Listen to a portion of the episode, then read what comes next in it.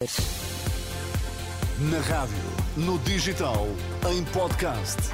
Música para sentir, informação para decidir.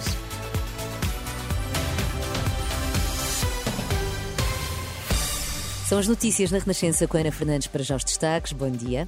Bom dia. Recorde de recibos verdes na função pública. O número não era tão alto desde 2011.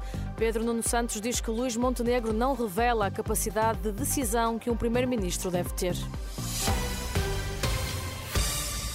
Há mais de uma década que o número de trabalhadores a recibos verdes na função pública não era tão alto. No primeiro semestre do ano eram mais de 18 mil, o que significa uma subida de 16% em relação a dezembro do ano passado.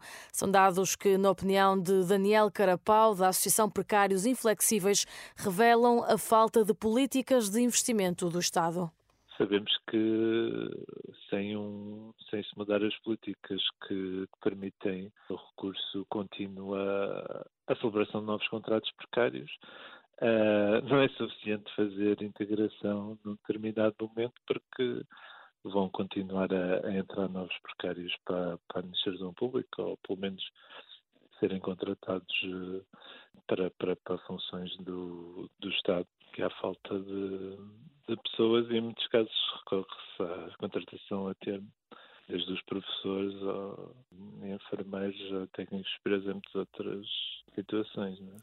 Daniel Carapau, da Associação Precários Inflexíveis, o Boletim Estatístico do Emprego Público revela que os contratos de prestações de serviços no primeiro semestre foram celebrados maioritariamente na modalidade de tarefa.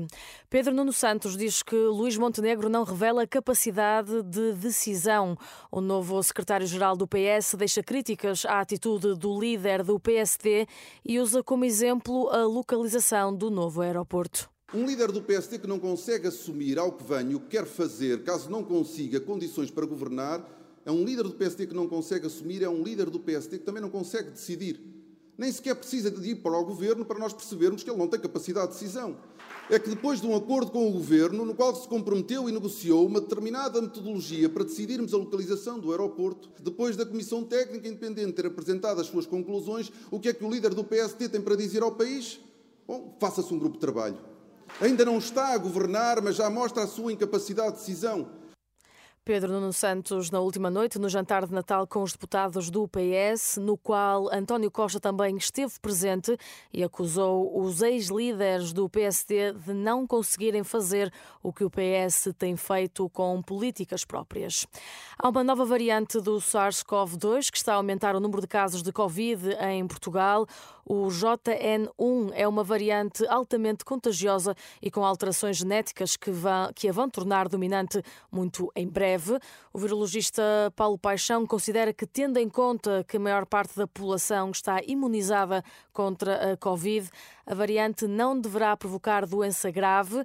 Ainda assim, teme que possa ter algum impacto nas hospitalizações. A nossa população hoje em dia tem um grau de imunização muito diferente do passado. Portanto, a maior parte das pessoas, sobretudo os maiores grupos de risco, já foram vacinados, já quase todos tivemos uma, duas, três vezes Covid, Portanto, não é de esperar que, em termos de gravidade, vá haver um acréscimo muito importante. Mas, de qualquer maneira, estando a predominar, estamos nós a ver que os casos estão outra vez a subir. Estamos nós agora, vamos entrar agora no inverno, enfim, pode ter algum impacto uh, em termos de casos finais de gravidade. A Organização Mundial da Saúde diz que a variante JN1 do coronavírus se propaga rapidamente, mas que tem um baixo risco para a saúde pública global. Neymar está fora da Copa América 2024. O futebolista brasileiro não vai participar na competição devido a uma grave lesão. Informação avançada pelo médico da seleção do Brasil. O avançado dos sauditas do Al Hilal lesionou-se ao serviço do Brasil em outubro, no encontro de apuramento para o Mundial 2026. Sofreu uma ruptura do ligamento, do ligamento cruzado anterior e meniscos do joelho esquerdo. Neymar vai precisar de pelo menos nove meses de reabilitação para voltar a jogar. A informação está em permanente atualização em rr.pt.